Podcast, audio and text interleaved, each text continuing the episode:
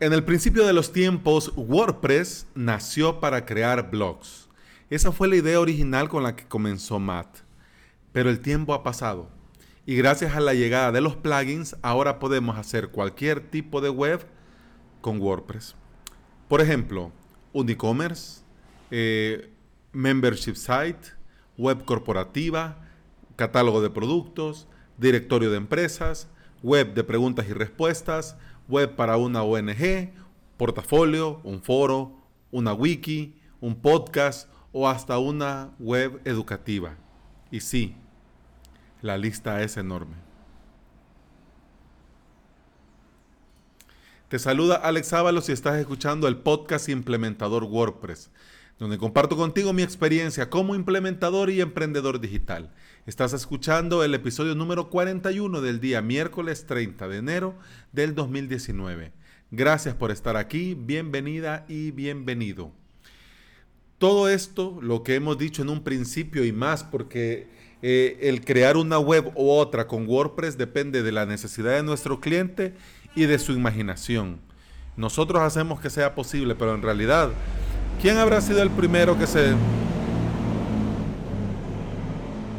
No sé si escucharon ese camión que acaba de pasar, pero bueno, que quede grabado, pues para quien lo manda a andar pasando esta hora. Bien, este, te decía, todo depende de la imaginación de nuestros clientes y en realidad de lo que nos piden a nosotros hacer. Todo esto es posible gracias a los plugins, que al día de hoy son 54 mil 484 plugins oficiales en el repositorio de WordPress. Y eso sin contar los plugins de pago que no están incluidos ahí. Y este número ha inspirado este episodio. ¿Por qué? Porque entre todos estos miles y miles y miles tenemos nosotros debemos de tener claro cuál elegir y cuál no.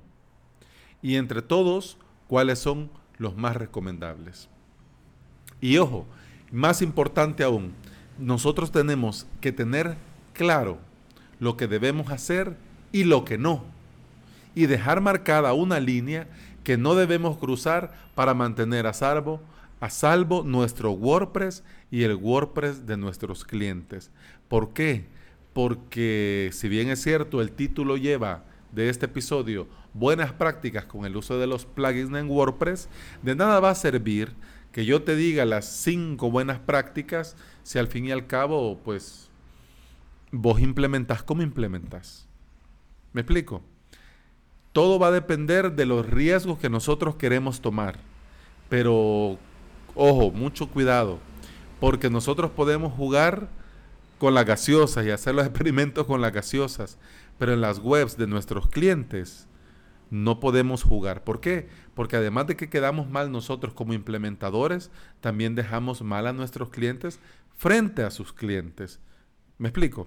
Así que ahora vamos a entrar en materia. Son cinco las buenas prácticas básicas para el uso de los plugins en WordPress y para saber cómo debemos nosotros de trabajar con los plugins.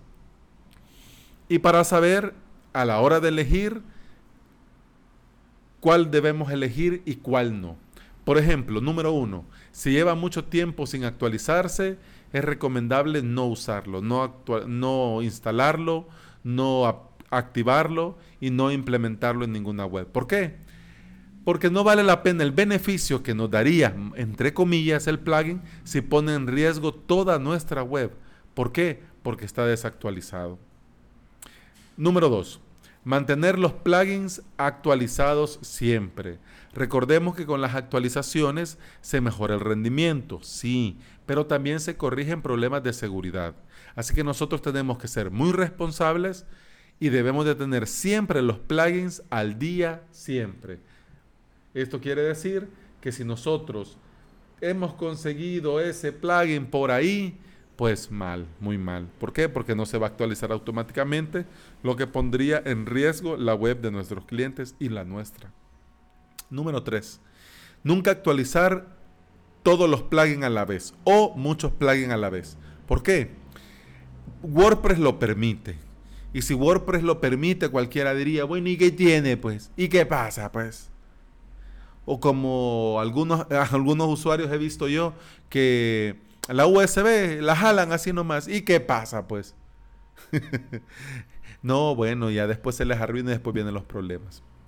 ¿Por qué no es recomendable? ¿Por qué nunca debemos actualizar todos del tirón? ¿Por qué? Porque si se actualizan todos a la vez y cuando nosotros refrescamos, actualizamos, le damos F5, nos queda una hermosa página en blanco donde teníamos nuestra web, será más difícil de dar con la causa del problema, con qué plugin fue el que hizo qué cosa. En cambio, si vamos uno a uno, uno a uno, actualizamos, refrescamos, verificamos que todo funcione, muy bien, vamos al segundo. Actualizamos, refrescamos, verificamos que todo funcione, ok, vamos al tercero. Y así hasta que se terminan de actualizar. Ojo, esto más que todo sucede cuando hay una gran actualización de WordPress, pero cuando son actualizaciones menores como la 5.0.1, 5.0.2 y así, pues en honor a la verdad no hay no aparecen de golpe el montón de plugins para actualizar. Pero en el dado caso que hay alguna brecha de seguridad, algún problema o algo que aparezca y de verdad nos aparezca el listado completo de plugins, vamos uno a uno. ¿Que vamos a invertir más tiempo? Sí, pero si alguno de estos plugins nos deja la pantalla en blanco de la muerte de WordPress, ya sabemos cuál fue el criminal. Entonces no nos vamos a quebrar la cabeza. ¿Por qué? Porque simplemente solucionamos el problema con ese plugin. Número 4. Lo decía en el punto número 2, en el tema de mantener actualizados los plugins. ¿Mm? El número 4 es evitar la piratería. Por el tipo de licencia de todos los contenidos que se pueden y se deben usar dentro de WordPress, es bastante fácil conseguir los plugins de pago por ahí, digamos, entre comillas. Pero ojo, mucho ojo, porque algunos malintencionados pueden meterte, colarte, inyectarte código malicioso dentro de algún plugin y destruirte la web. ¿Qué es lo que quiero decir? Que si bien es cierto, por ejemplo, eh, Gravity Forums. Gravity Forums es de pago, no está en el repositorio. Si lo querés, compras la licencia y te lo descargas. Pero si vos descargas el archivo, el .zip, vos lo puedes instalar en este WordPress y también en aquel.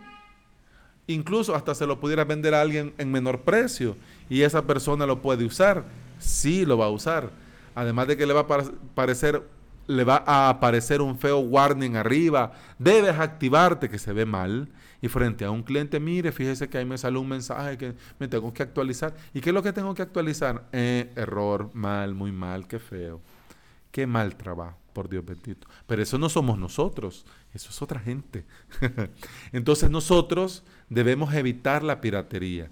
¿Por qué? Porque si nosotros instalamos un plugin de dudosa procedencia que no ha sido descargado de la web oficial y no hemos pagado por él, nosotros no lo verificamos y lo instalamos, lo activamos y ya tenemos el problema ahí. Quizás no va a suceder ahora ni mañana, pero va a llegar un momento en el que ese mismo plugin nos va a llenar el WordPress de código malicioso o simplemente va a poner va, va a dejar expuesta la seguridad de nuestro WordPress.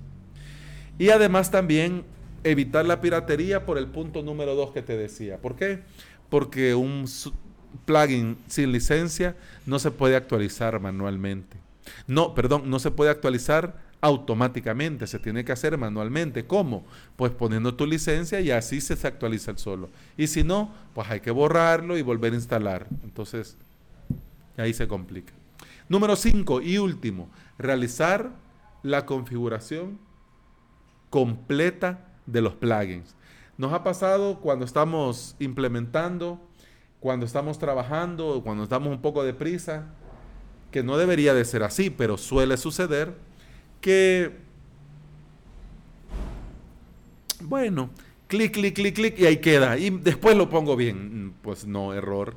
Error. ¿Por qué? Porque algunas cosas, algunas opciones algunas características deben de activarse manualmente. El plugin a la gran mayoría de veces no lo hace para evitar incompatibilidades o problemas. Quiere decir, si usted lo está haciendo esto y le da clic, significa que usted ya sabe lo que hace. Entonces nosotros debemos, como buena práctica, nosotros instalamos un plugin y entonces lo configuramos completamente. Hasta que ya está completamente configurado, pues pasamos a otra cosa. Son cinco buenas prácticas recomendables. Voy a recapitular. La primera, si lleva mucho tiempo sin actualizarse, no usarlo. La segunda, mantener los plugins actualizados siempre. La tercera, nunca actualizar plugins a la vez o de un, de un solo clic 4. Evitar la piratería. Y 5. Realizar la configuración completa de cada plugin antes de continuar trabajando. Nosotros sabemos que es importante, además, a la hora de elegir un plugin, también, por ejemplo, ver la frecuencia con la que se actualiza, también ver las valoraciones que hay en el repositorio y también, ¿por qué no? Hasta el número de instalaciones activas, que nos podrían dar una pauta para saber qué plugin es mejor o cuál otro tiene más apoyo de la comunidad, por así decirlo. Porque no es lo mismo un plugin que tiene 100.000 instalaciones activas a uno que tiene 1000. Entonces eso ya nosotros nos da un parámetro que quiere decir que 100.000 implementadores han confiado en ese plugin y no en el otro. Bien, pero como digo, esto es de probar y probar en staging, no en el de producción. E ir probando y nosotros hacer de nuestros propios plugins plugins que nosotros sabemos que nos van a ser útiles y que es la mejor alternativa para nuestros clientes. ¿Por qué? Porque con esto todo suma. Lo importante es crear nuestras propias buenas prácticas y tener claro lo que es mejor para nosotros y para nuestros clientes y respetar, saber cuál es la línea roja que nunca, nunca, nunca debemos pasar. Si tenés algo que comentarme, te leo con el hashtag podcastwp en Twitter y también puedes seguirme en Facebook. Si te has fijado, ya están los episodios de, mi podcast en YouTube. Así que diariamente publico el, el, podcast y en ese mismo momento publico el mismo episodio, pero en la plataforma de YouTube. También estamos en iBox y Spotify por si te viene bien. La mejor forma de ponerse en contacto conmigo si necesitas decirme algo es por el formulario de contacto que está en mi web avalos.sb barra contacto. Ahí con mucho gusto te leo y con mucho gusto te escribo. Y ha sido todo por hoy. Muchas gracias por estar ahí. Muchas gracias por escuchar. Y nos escuchamos mañana. Aquí te espero. Hasta mañana. Salud. Chao.